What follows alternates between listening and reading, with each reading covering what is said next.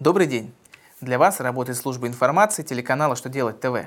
В студии Александр Трифонов и в этом выпуске вы узнаете Как быть сотрудником, не вышедшим на работу без объяснения причин? Какие долги запретят передавать коллекторам? Что сказал Минтруд о запрете на законодательном уровне использования соцсетей в рабочее время?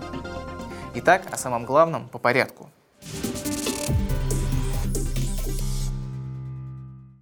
Не вышедшего на работу без объяснения причин сотрудника можно уволить, даже если он не получил телеграмму с требованиями работодателя объяснить прогул.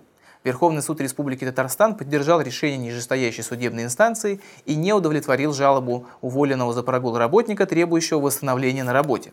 А произошло следующее. Работник по неизвестным причинам отсутствовал на рабочем месте. Работодатель принял все меры, чтобы получить письменное объяснение по факту отсутствия, в том числе направлял в адрес работника соответствующее уведомление. Однако телеграммы не были вручены работнику по причине его отсутствия дома. Судьи пришли к выводу, что причины, по которым уведомления не дошли до сотрудника, не зависели от работодателя. В этом случае считается, что он принял необходимые меры для получения письменного объяснения проступка. Следовательно, увольнение за прогул признается законным. В России хотят запретить изыскание долгов по потребительским займам коллекторами. Соответствующий законопроект уже внесен в Госдуму.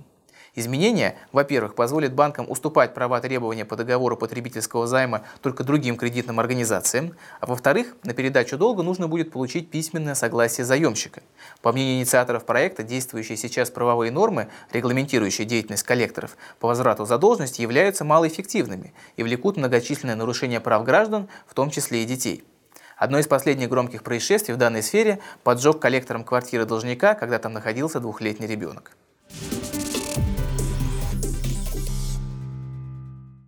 Минтруд России получил поручение зампреда правительства России Ольги Голодец рассмотреть предложение члена Общественной палаты о запрете использования социальных сетей в рабочее время. Напомним, что авторы идеи предложили на законодательном уровне ввести дополнительные требования к трудовой дисциплине работников, запретить общение в соцсетях в рабочее время и в случае нарушения установить строгое наказание, вплоть до увольнения. Минтруд России сообщил, что не планирует вносить изменения в трудовое законодательство по данным вопросам, поскольку необходимые нормы уже отражены в Трудовом кодексе. Подобные вопросы могут регулироваться коллективным договором, локально-нормативными актами, например, правилами внутреннего трудового распорядка или должностными инструкциями. На этом у меня вся информация. Я благодарю вас за внимание и до новых встреч.